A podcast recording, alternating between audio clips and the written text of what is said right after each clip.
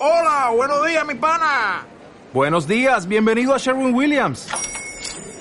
¡Ey! ¿Qué onda, compadre?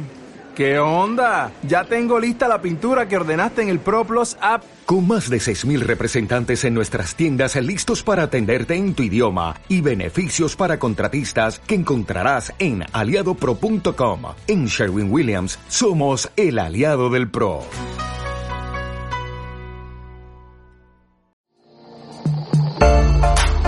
Bienvenido a Casa sobre la Roca, Iglesia Cristiana Integral. Queremos que conozcas a Jesús y que ese encuentro transforme tu vida por completo. Al concluir el 2019 con clave de re, en el 2020 te invitamos a 2020 Visión Integral. Hoy Dios tiene un mensaje especial para ti. Es tiempo de disponer tu corazón. Bienvenido. Bien, buenos días. ¿Cómo han estado ustedes? Después de este lindo tiempo de alabanza, vamos a ir al mensaje del día de hoy. Continuamos en nuestra serie sobre el corazón y para ello vamos a ir a Proverbios capítulo 4 en el verso 23, por favor. Proverbios capítulo 4, verso 23. Quiero recordarte que todas las predicaciones vas a encontrarlas en nuestros canales Facebook, YouTube, ahí en Casa Roca Sabana Norte las de los domingos, las diferentes series, lo que hemos llamado Juntos en Casa, los miércoles también está. Eh, esto que estamos haciendo también, esta reunión que estamos haciendo, estas presentaciones que estamos teniendo una vez al mes, llamadas Tu historia tiene poder, también están allí. Los papás, recuerden que también en, en la página de Casa Roca, eh, Sabana Norte, en Roca Kids, están todos los programas. Es muy lindo que usted aproveche en estos tiempos donde los programas son tan complicados. Ahí puedes colocarlos, la lista de reproducción para que aparezca toda. Con eso tu hijo se va a alimentar bien. Amén. Ahora vamos a hablar un poco de esto. Proverbios capítulo 4, verso 23. Proverbios 4, 23. Un texto muy importante. Lo leemos y oramos. ¿Listos? Dice, por sobre todas las cosas, cuida tu corazón, porque de él mana la vida. Señor, queremos darte gracias por este día. Queremos darte gracias, Señor, por estar ahí siempre presente. Ahora pedimos que tu Espíritu Santo hable a nosotros, a nuestro corazón, Dios. Tú sabes lo que hay en él. Y Señor, que sean corazones que de verdad reflejen vida, no reflejen tristeza, muerte, dolor. Háblanos, guíanos en el nombre de Cristo Jesús. Amén y amén. Miren, es muy normal que, es muy normal que los hombres critiquemos a las mujeres eh, las mamás, las esposas, eh, sobre todo por, por, las cosas que guardan, ¿no? Porque ellas son súper detallistas a la hora de guardar cosas. ¿eh? Hay cosas que nosotros consideramos que son inservibles, no, basura, pero uno dice, pero ¿cómo vas a guardar eso? Guardan un zapatico, guardan el diente, ayúdenme ahí tal vez entre ustedes, a veces guardan el primer corte del cabello, ¿cierto? la primera pinta. Eh, claro, también se guardan fotos, se guardan cartas. Y, lo que pasa es que todos cuidamos y guardamos lo que valoramos, sobre todo aquellas cosas que, que trae gratos recuerdos para nosotros. Los hombres también hacemos lo mismo, lo que pasa es que nosotros somos diferentes. Nosotros podemos guardar una pantaloneta, una camiseta que están viejas, eh, sucias, pero fue con la que ganamos nuestro primer campeonato, ¿cierto? Y así como para nosotros eh, guardar un dientecito, un pedazo de cabello, un mechón es horrible. Para ellas es, ¿usted qué hace con esa pantaloneta que ni, para lavar el carro funciona? Es horrible. Pero, pero trae recuerdo para nosotros. Yo tengo una camiseta eh, autografiada, firmada por Falcao, para mí es valiosa, ¿cierto? Y, y uno la guarda. También tenemos cosas de valor, normalmente en una caja de seguridad, donde allí hay joyas y hay muchas cosas allí que solo se utilizan y vuelven a guardarse. Hay gente que valora tanto el carro que casi ni lo mueve.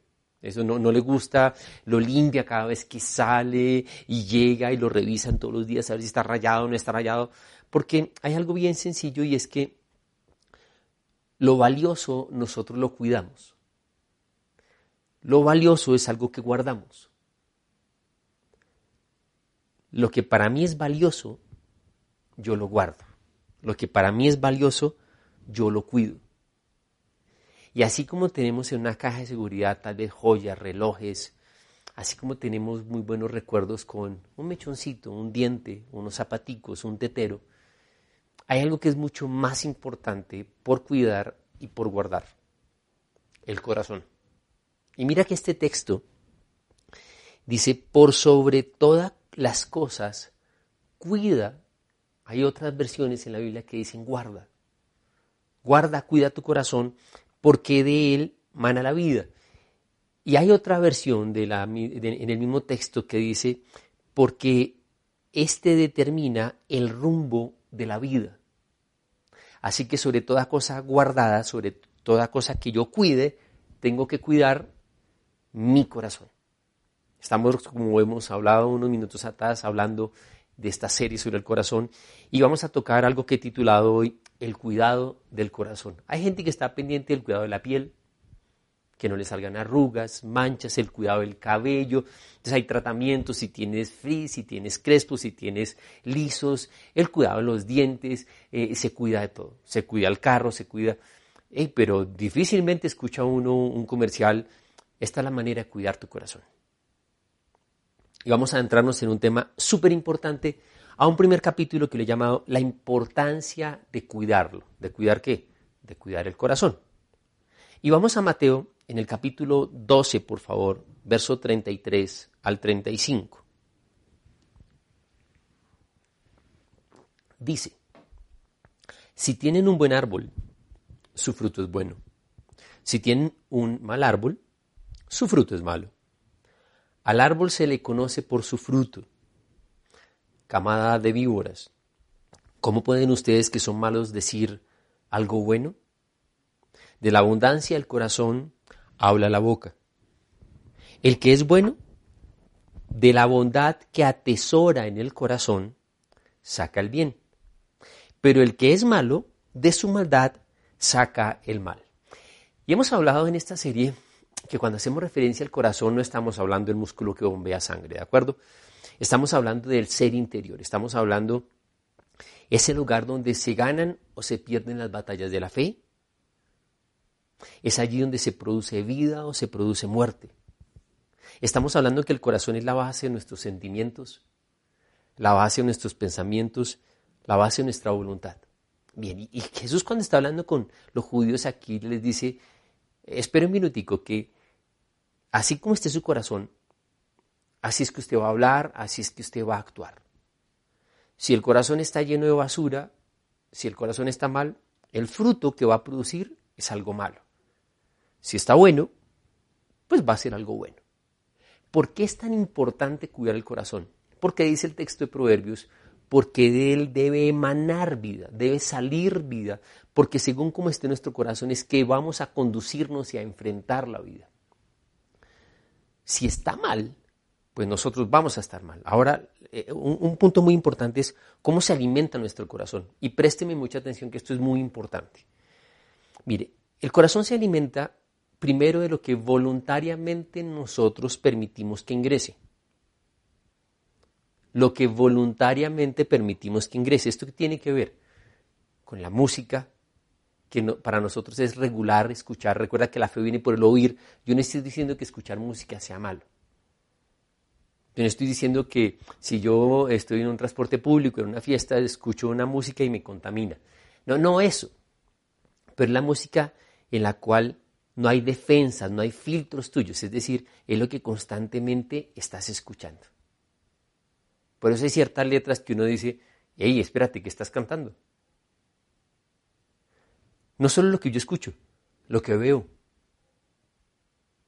¿Qué tipo de películas, de videos son los que yo veo? Porque el corazón de qué se alimenta? Pues se alimenta lo que yo primero le permito que ingrese las conversaciones que yo tengo. ¿Con quién hablo? ¿Cómo son las conversaciones? Como le decía, son aquellas cosas en las cuales yo no tengo filtro, no tengo defensa, estoy desprevenido, porque para mí son cosas que supuestamente, abro comillas, eh, no hacen daño. Hay que tener cuidado con lo que yo permito llegue a mi corazón. Pero hay otro punto que orando por este tema eh, era muy fuerte, y es que el corazón se alimenta, también el corazón se llena en aquellos momentos en los cuales no hay defensa, cuando no hay protección. Y esto tiene mucho que ver con los niños. Esto tiene mucho que ver con los engaños de Satanás y tiene mucho que ver con los enamorados. ¿Por qué? Porque ahí los sentimientos son los que toman el control y no hay filtros, ¿de acuerdo? Es un enamoramiento que entonces todo lo que me dice y entonces uno se comporta de una manera ridícula porque está tragado. Cuando vemos el caso de los niños, los niños todavía no tienen capacidad de razonar, de entender que está bien y que está mal. Y allí Satanás, a través de muchas maneras, muchos papás imprudentes, eh, dañan el corazón de los chicos. Y entonces, ¿qué es lo que pasa? ¿Por qué es tan importante el estado de mi corazón? Porque si mi corazón está mal, dice el Señor, si, el fruto, si el, árbol es malo, el fruto es malo.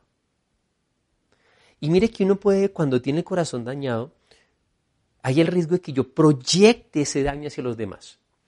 Se lo voy a explicar.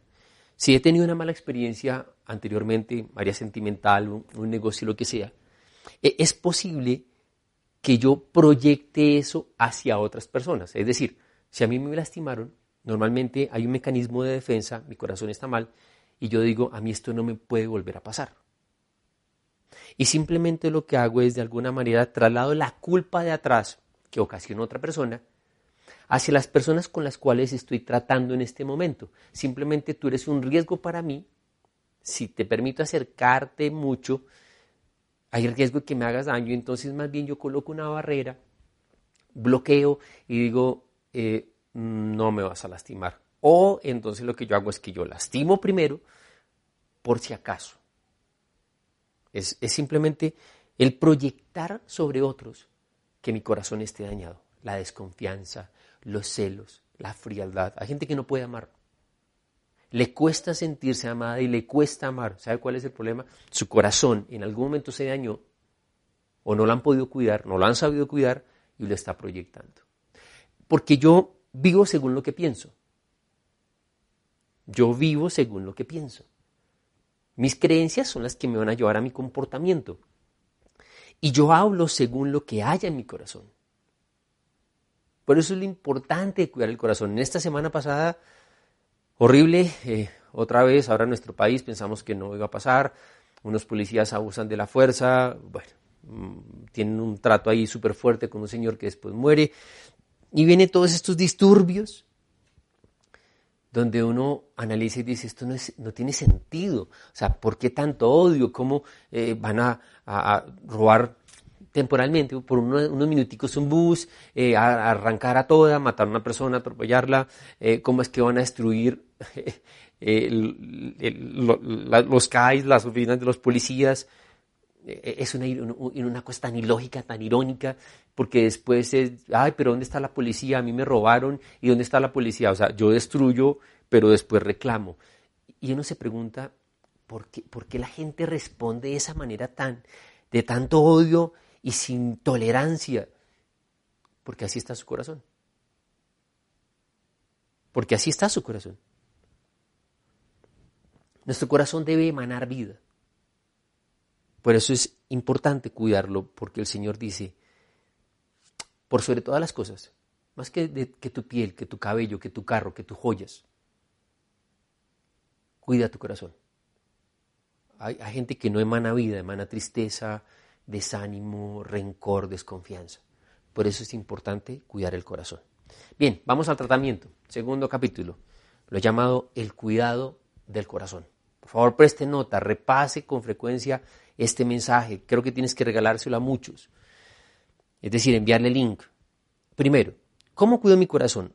Hay que hacer una evaluación sabia. Vamos a ir a Hebreos en el capítulo 11, por favor, del verso 24 al verso 27. Aquí estamos hablando de Moisés. Dice, por la fe Moisés, ya adulto, renunció a ser llamado hijo de la hija del faraón prefirió ser maltratado con el pueblo de Dios a disfrutar de los efímeros placeres del pecado. Consideró que el oprobio por causa del Mesías era una mayor riqueza que los tesoros de Egipto, porque tenía la mirada puesta en la recompensa. Por la fe, salió de Egipto sin tenerle miedo a la ira del rey, pues se mantuvo firme, como si estuviera viendo al invisible. Y, este ejercicio que hace Moisés es muy importante que nosotros le prestemos atención y aprendamos de él. Y, déjame yo, he tomado algunos puntos aquí. Mira qué es lo que Moisés hace. Recuerda, Moisés con todo lo que sucede, que lo van a matar, que finalmente la hija de Faraón lo adopta. Y dice que él, por fe, ya adulto, renunció a ser llamado hijo de la hija del faraón. Quiero centrarme en la primera frase, después de que habla de Moisés, dice ya adulto. Es decir, lo primero es no ser emocionales y maduros a la hora de tomar decisiones. Fue una decisión madura. Cuando dice Moisés ya adulto, está diciendo, no se dejó llevar por la presión de los amigos, ¿Por qué he hablado tanto de tener mucho cuidado con los chicos y el noviazgo y el enamoramiento?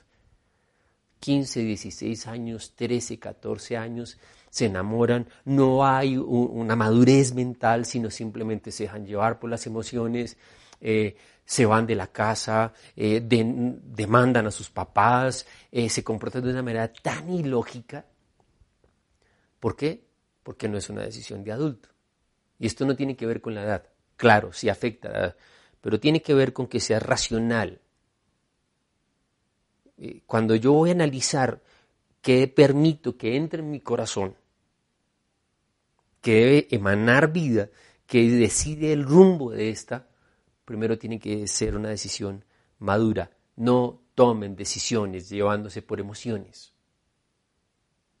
Amén los jóvenes. Mira lo que más hace, qué es lo que más hace Moisés.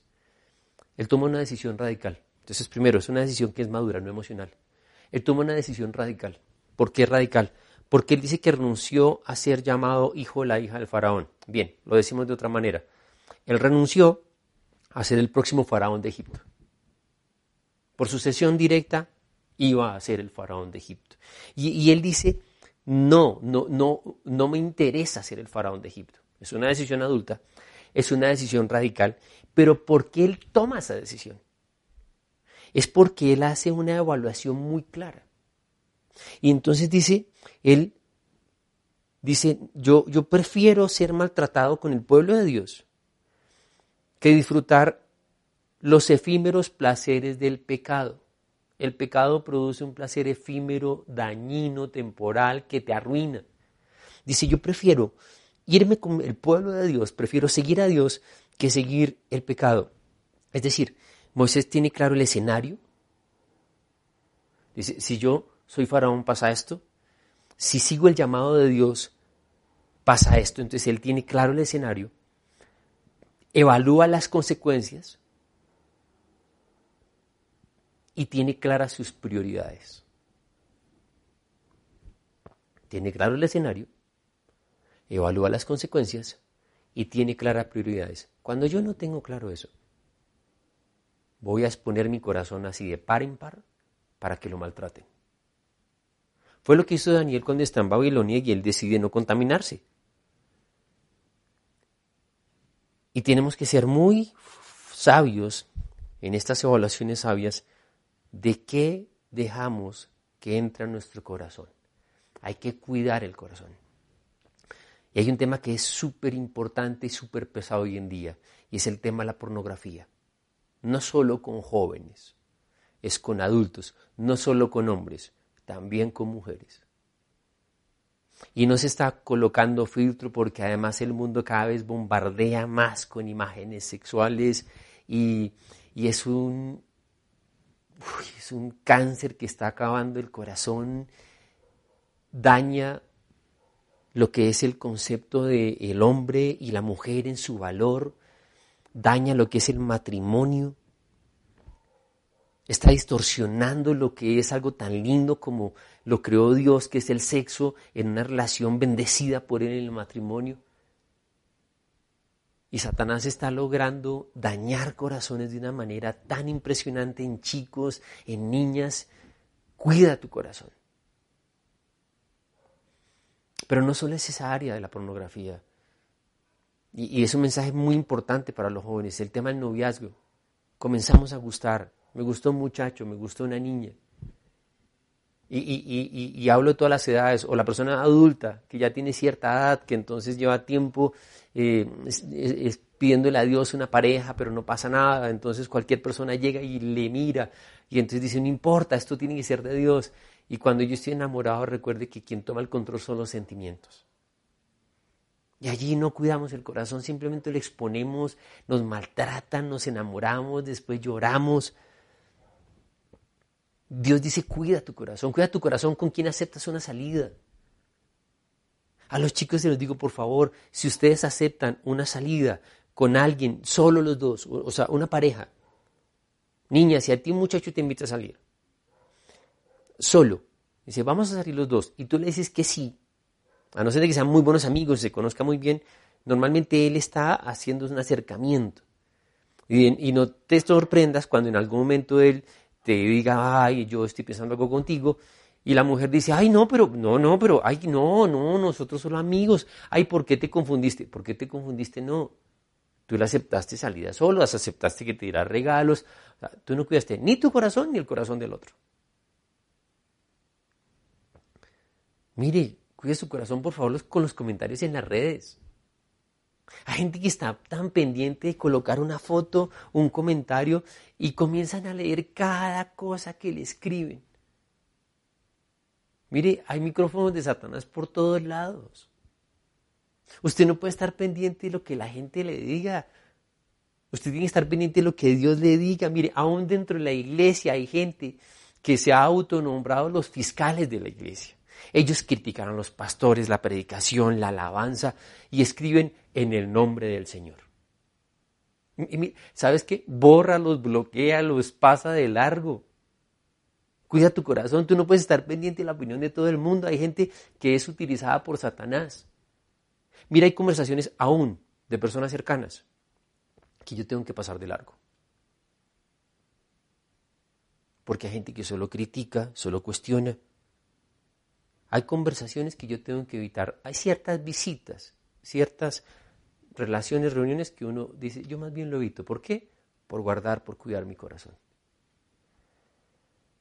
Yo tengo que considerar previamente lo que ingresa en mi, mi corazón. Es una evaluación sabia.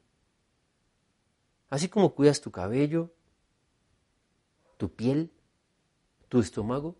No, no, eso está contaminado, eso tiene la fecha vencida. Algo más importante cuida tu corazón, haz una evaluación sabia. Segundo, la experiencia. Vamos a Proverbios, capítulo 24, por favor, del verso 32 al 34. Ojo lo que dice acá. Guardé en mi corazón lo observado. Guardé en mi corazón lo observado. Y de lo visto saqué una lección. Bien, ahí vamos a leer ahora lo que pasa ahí.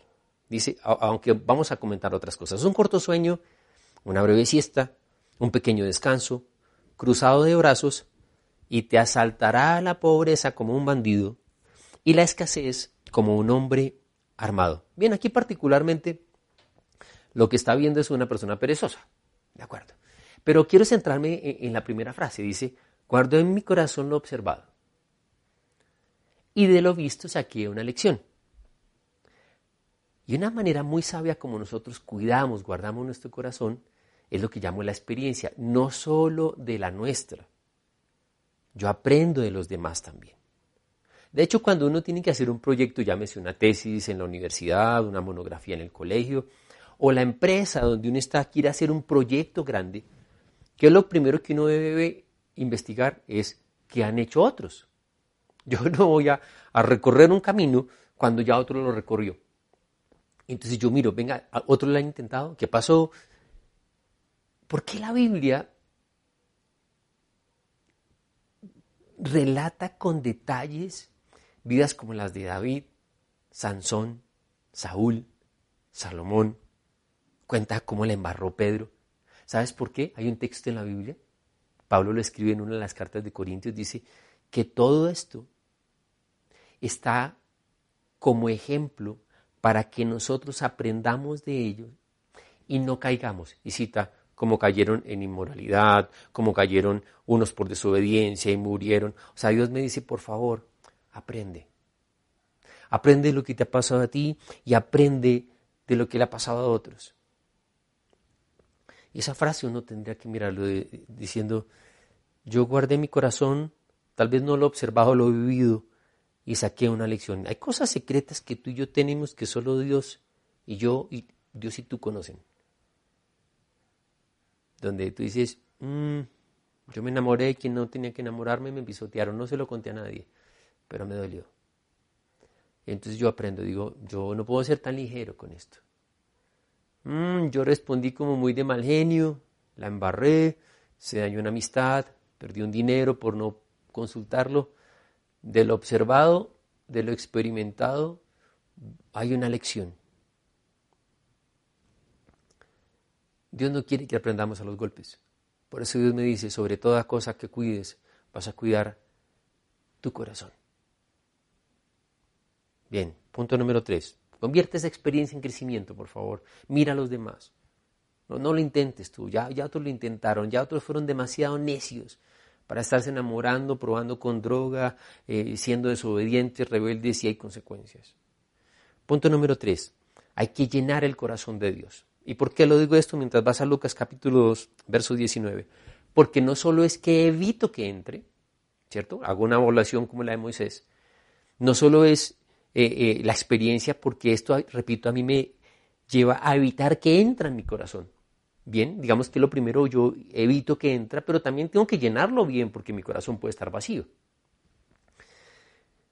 Lucas 2.19 dice, María por su parte guardaba estas cosas en su corazón y meditaba acerca de ellas.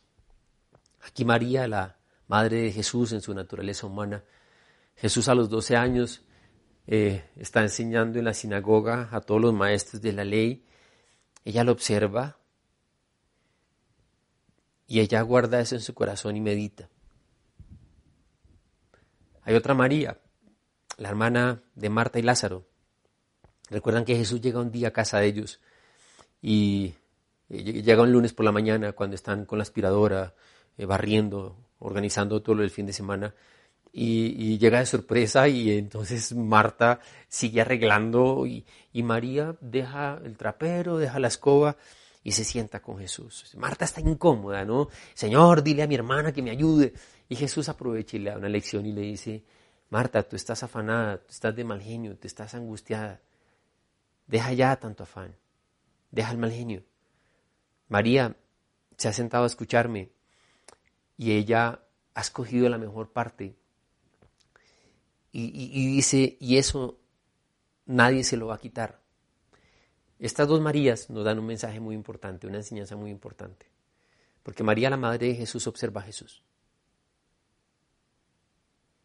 Y lo observa, lo escucha y lo guarda en el corazón y medita. Tú tienes que escuchar a Jesús. Tienes que mirar a Jesús. Y tu corazón tiene que estar lleno de lo que hace el Señor. Tú tienes que estar pendiente de lo que hace Dios. De cómo Dios se mueve. De, cómo Dios te ha respaldado antes. De, cómo Dios en su voluntad es buena, es agradable y es perfecta. Hay que dejar tanta carrera, tanto afán, tanto de mal genio, tanta presión y sentarse como María a escuchar la mejor parte, la que dura para siempre.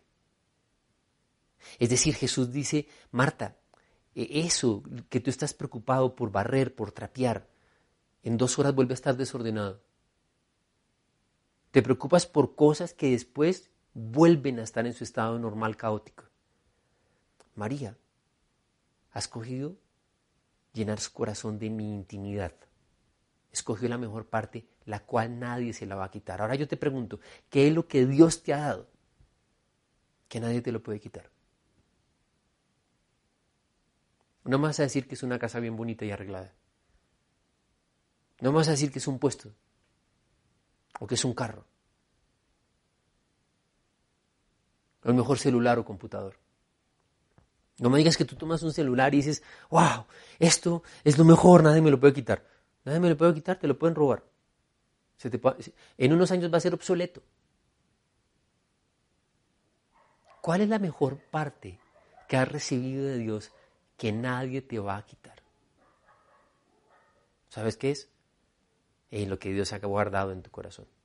Lo que Dios te ha dado, que ha tocado las fibras más íntimas donde tal vez te ha dicho que te ama, te ha dicho que eres importante, te ha enseñado lo que es perdonar, donde te ha dicho que Él te escogió y que te tiene en alta estima,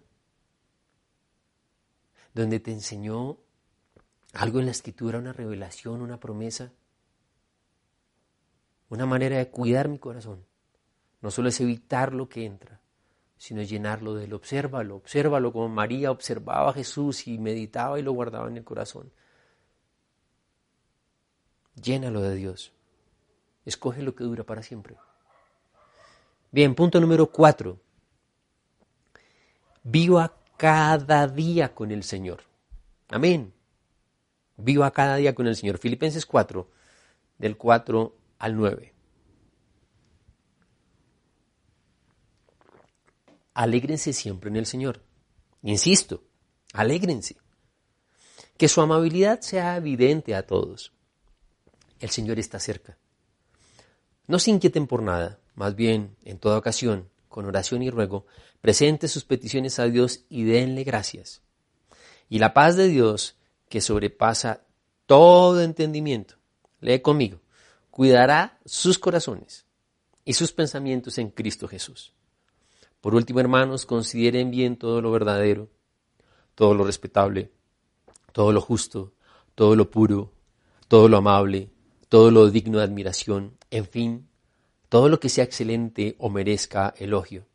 Pongan en práctica lo que de mí han aprendido y recibido y oído, y lo que han visto en mí, y el Dios de paz estará con ustedes. Mire, estos, estos, estos versículos del 4 al 9 son tan importantes porque Pablo hace un resumen de cómo tener una buena vida. Súper corto, un resumen súper corto. Y, y miren lo que dice. Alégrese siempre en el Señor. Esto es un mensaje al contentamiento, a disfrutar. Dice, alégrate en el Señor, no te alegres según las circunstancias. No porque llovió, no llovió, porque ya podemos salir, no, no podemos salir, porque si hay visitas, no hay visitas. Dice, alégrate en Dios. Es una manera sencilla de decir, disfruta tu vida. Es la actitud con la cual tú estás enfrentando el eh, cada día. Y dice, insisto, por favor, alégrate. Hay muchos motivos para alegrarse. Pero ¿qué dice a continuación? Dice que su amabilidad sea evidente a todos. ¿Y sabes yo cómo lo resumo esto? Ve, tengo que tener buenas relaciones personales. En cuanto dependa de mí, voy a llevar en paz con todos, dice Pablo en la carta a los romanos.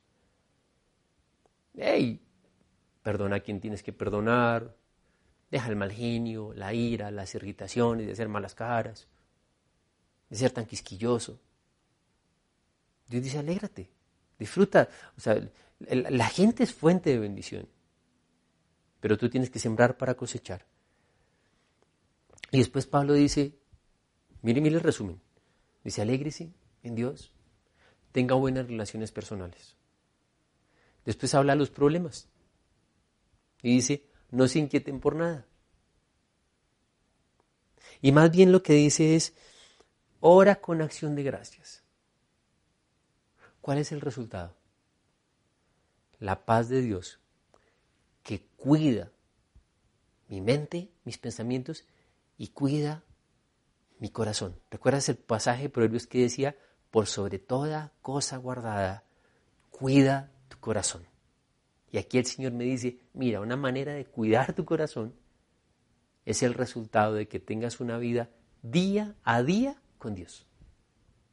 Alegrándote en Él, llevando buenas relaciones personales. La preocupación, el problema que tengas, simplemente lo conviertes en un motivo de oración con acción de gracias. Y Él es el que cuida tu corazón. ¿Por qué? Porque yo estoy confiando en Él. Pero no para ahí.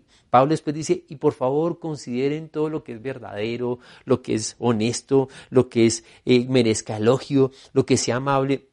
Él dice, venga, nuestra manera de pensar, nuestra manera de pensar debe ser una manera positiva, nuestra creencia tiene que ser positiva. ¿Por qué? Porque no cuidamos nuestro corazón. Satanás vive atacando eh, con malas noticias, con tentaciones. Y yo les decía, ojo que el corazón se alimenta con aquello que yo le permito ingresar. ¿Qué vos estás escuchando? O sea, yo tengo que poner un filtro. Yo le decía, mira, hay ciertas conversaciones que uno tiene que evitarlas, redes sociales, personas que uno tiene que bloquearlas. Yo cuido mi corazón. Pero espiritualmente también tengo que hacerlo. E, esto no es que cualquier cosa va a llegar directamente a mi corazón y entonces, ay, es que me dijeron y fulanito opinó de mí y dijeron tal cosa. Eh, cuida tu corazón, llénalo de Dios. Quinto punto, punto con el cual termino. Esto es un mensaje para los papás. Porque yo les decía que también, cuando oraba por esto que Dios me revelaba, hay un momento en el cual los chicos son indefensos, no tienen defensa, no tienen la capacidad de discernir entre lo que está bien y lo que está mal. Y este quinto punto se llama la responsabilidad de los padres. Y estoy en Deuteronomio capítulo 6, versículos 6 y 7. Grábate en el corazón estas palabras que hoy te mando. Incúlcaselas continuamente a tus hijos. Háblales de ellas cuando estés en tu casa y cuando vayas por el camino cuando te acuestes y cuando te levantes. ¿Y por qué hablo de la responsabilidad de los padres? Porque Satanás es astuto. La carne es débil y el mundo atractivo. Satanás es astuto. La carne es débil y el mundo es atractivo. Y tal vez como adultos ya podemos decir, uy, yo aprendí los golpes, la experiencia, tengo ya el discernimiento, tengo el conocimiento de la palabra de Dios, pero los chicos no.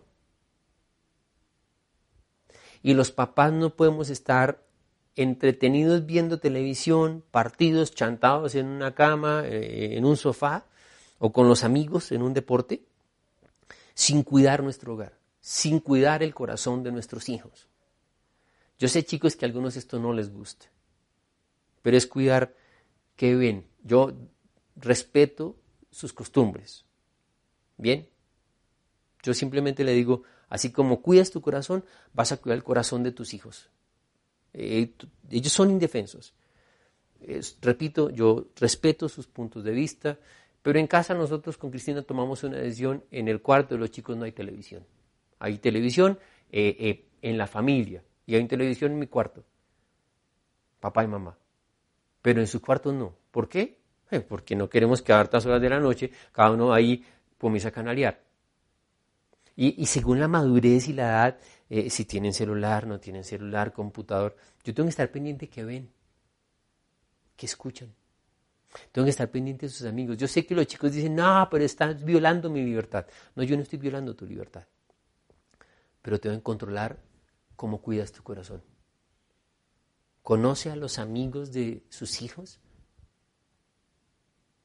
Mire, dejemos de criticar tanto a los jóvenes. Usted y yo también fuimos jóvenes en la medida que se pueda, según todo esto vaya avanzando, invite a los amigos de sus hijos a la casa, conózcalos, hable con ellos. E, en vez de estar criticando, juzgando todo, yo necesito enseñarles, yo necesito guiarlos, es lo que ellos necesitan, que, que, y que si yo los veo llorar porque están mal, papá, mamá se preocupen por el corazón del niño, de la niña. Hay que cuidarles el corazón, hay que enseñarles a perdonar, hay que enseñarles que en este mundo hay fracasos, hay caídas, pero tienen que levantarse. Eh, mis hijos no necesitan que yo les diga, ay, eso es una bobada. Mi hijo puede haber cobrado un penalti en su partido y puede haberlo errado. Tiene 10, 11 años de edad. ¿Sabes lo que es para él? El caos. Porque sus amigos que son crueles le dicen, por culpa tuya perdimos. Y él dice, jamás vuelva a jugar fútbol. Y uno de papá se ríe, ¿no? Se ríe y dice, ay, a mí me pasa lo mismo. Y cuida el corazón del niño. Explícale, explícale que a ti también te pasó, que tú también te sentiste mal, que eso es pasajero. De pronto la niña, tú la ves como enamorada, como, como llevada, de pronto se encierra en el cuarto, se vuelve introvertida. Pero ellos necesitan saber que los papás están ahí para apoyarlos, no para criticarlos. Dios me dice, cuando te acuestes, cuando te levantes, cuando estés en la casa, cuando vas en el camino, incúlcales la palabra, incúlcales lo bueno, que aprendan a cuidar su corazón y es responsabilidad nuestra. Amén. Repasamos cómo hay un tratamiento para el corazón. Primero, lo que hemos dicho, hay que hacer una evaluación sabia. Evalúa qué permites que entre a tu corazón. Segundo, aprendemos de la experiencia. Tercero, hay que llenarlo de Dios. Hay que observar lo que Dios está haciendo en nuestra vida. Cuarto, vive cada día con el Señor. Él es el que se encarga, cualquier circunstancia, de cuidar tu corazón. Y quinto, un llamado a los padres. Y quiero terminar leyendo Marcos, capítulo 11, del verso 15 al 17, por favor. Días pasados, Rodrigo y Gloris, nuestros directores del Ministerio de Jóvenes Mayores de 25, J25, nos invitaron a compartir una charla y, parte de este compartía fue muy fuerte para mí. Jesús está entrando a Jerusalén. Leemos, dice, llegaron pues a Jerusalén. Jesús entró en el templo y comenzó a echar de allí a los que compraban y vendían. Volcó las mesas de los que cambiaban dinero y los puestos de los que vendían palomas. Versículo 16. Y no permitía que nadie atravesara el templo llevando mercancías. Mira que el templo es una representación de nuestra relación con Dios. Es una representación de nuestro corazón. Y cuando Jesús llega a Jerusalén, recordemos que lo que él encuentra. Él encuentra su templo convertido en un mercado. Él dice al final de este pasaje, mi casa debe ser una casa de oración, pero ustedes la han convertido en una cueva de ladrones. Y lo primero que el Señor hace es, como lo observa lleno de basura, él lo primero que hace es tumbar los ídolos. Es tumbar aquello en lo cual nos hemos venido apoyando. Entonces, ¿qué hace? La gente se apoyaba en el dinero, estaban los que cambiaban el dinero, la gente se apoyaba en los diferentes dioses e ídolos. Y lo primero que el Señor hace es tumbarnos aquellas cosas que supuestamente eran para nosotros un apoyo, un sustento, donde teníamos nuestra fe. Y el Señor tumba eso. Lo limpia porque lo saca pero dice algo más, a volver a leer el verso 26, dice, y no permitía que nadie atravesara el templo llevando mercancías. Y entonces el Señor hace algo, tumba los ídolos falsos, limpia el templo y lo protege. Yo me he quedado siempre con la imagen de Jesús volteando las mesas, diciendo mi casa debe ser una casa de oración y una cueva de ladrones. Pero no he caído en cuenta que el Señor saca esto y lo protege. Dice, no, no, no más, aquí no me vas a entrar nada más. Aquí solo entra lo que sea santo y puro. E, este es el templo, este es el corazón, esta es la intimidad con Dios. ¿Cuál es la mejor manera de cuidar el corazón? Permitiéndole al Señor que ingrese en él. Permitiéndole a Él que Él tumbe lo que tenga que tumbar, que limpie lo que tenga que limpiar y que Él lo proteja.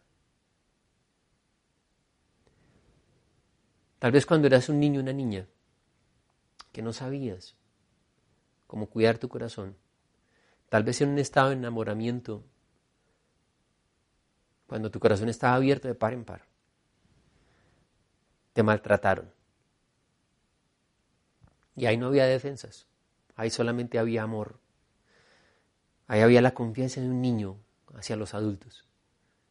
Y tal vez dañaron el corazón, no sabías cómo cuidarlo. Y tal vez Jesús llega al corazón y, ve esas partes dañadas. ¿Sabes qué es lo que el Señor hace? El Señor lo limpia. Tú vas a tener que perdonar a las personas que te han hecho daño. Vas a tener que perdonarte a ti. Pero vas a permitir que el Señor lo limpie. Esa es parte de la función del Espíritu Santo. Y Él lo llena y lo protege. Es la mejor manera de cuidar mi corazón. En estos días, escuchando a nuestros diferentes políticos, escuchaba a la alcaldesa de Bogotá sobre todos estos desmanes, y es una pregunta que siempre nos hemos hecho.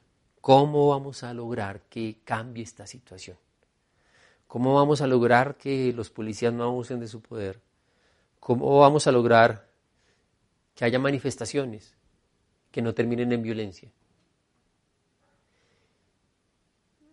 Y es una pregunta que no saben responder. Vamos a hacer un llamado a la cordura. Vamos a tener los gestores de paz ahí que hablen. Sí, chévere, eso está bien. Vamos a intimidar con el ESMAD. El ESMAD, esta fuerza policial, va a estar a, a dos cuadras. Simplemente, si hacen algo, ahí estamos. Eso no funciona. Porque es que cuando el corazón está mal, cuando la raíz está mal, el fruto es malo. Y la única manera de que esto cambie, y recuerdo mucho a mi pastor Darío, decía, la única manera de que esto cambie es cuando el corazón de la persona cambia.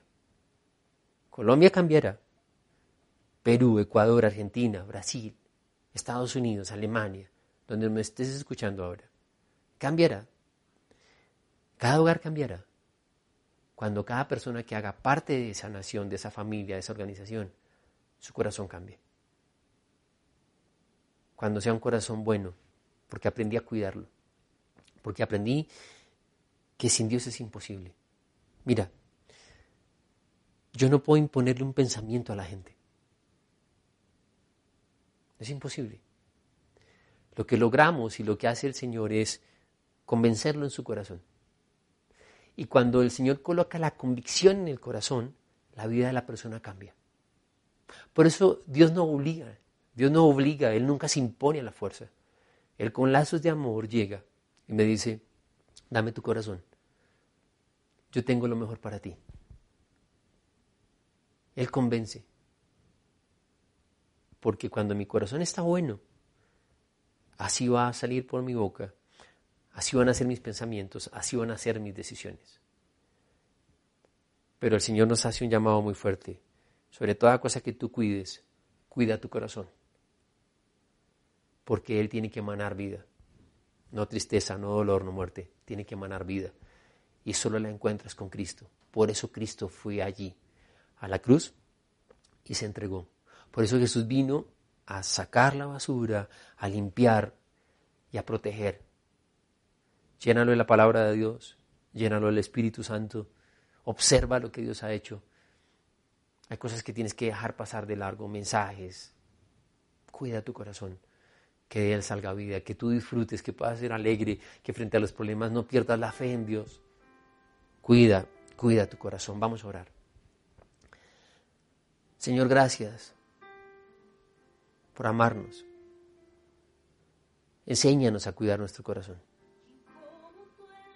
Tal vez, Señor, en momentos donde no te conocíamos y donde éramos inocentes, indefensos, Satanás utilizó gente para dañar nuestro corazón. Tal vez en medio de un mundo errático, una carne débil, yo dejé que mi corazón se contaminara con amistades, con palabras y comenzó a ser normal cierto estilo de vida, trayendo consecuencias duras. Pero hoy quiero hacer un alto en mi vida, Señor. Tal vez como decía ese proverbio, ese proverbio y guardé en mi corazón lo observado y aprendí una lección. Señor, hoy nuestro corazón es tu templo, es nuestro sitio íntimo contigo. Y Señor, saca de aquel corazón de las personas que hoy están escuchando lo que hay que sacar. Entra y voltea, Señor, esos ídolos falsos, gente que se ha apoyado en su belleza, en el trabajo, en el dinero, en la cantidad de amigos que tiene en ser popular porque colocan ciertas fotos en redes. Limpia. Deja que el Señor limpie y que Él proteja. Señor, solo al observarte a ti, al aprender de ti y llenar mi corazón de tu palabra, de tu presencia, es que cuido mi corazón. Es allí, Señor, donde tengo un filtro para que cuando Satanás, cuando quiera venir a traer una mentira, cuando haya personas que, Señor, sean micrófono del diablo para decirme, para criticarme cosas que no provienen de ti, sigan simplemente derecho. Así como cuando Saúl le arrojaba la lanza a David y él simplemente la esquivaba, Señor. Toma la decisión más bien de esquivar esos comentarios, esquivar aquello que, que va a dañar mi corazón, Dios, evitarlo. Porque allí es donde tú y yo tenemos una relación íntima. Porque en momentos difíciles, Señor, voy a ti en, acción de gracias, en oración, y tu paz cuida mi corazón. Pero eso quiere decir que tú cuidas mi corazón. Papá, gracias por cada persona. Dios, restaura, sé que hay corazones dañados, sé que hay corazones, Señor, que dijeron, yo por qué no escuché esto años atrás. Pero tú nunca llegas tarde a una vida.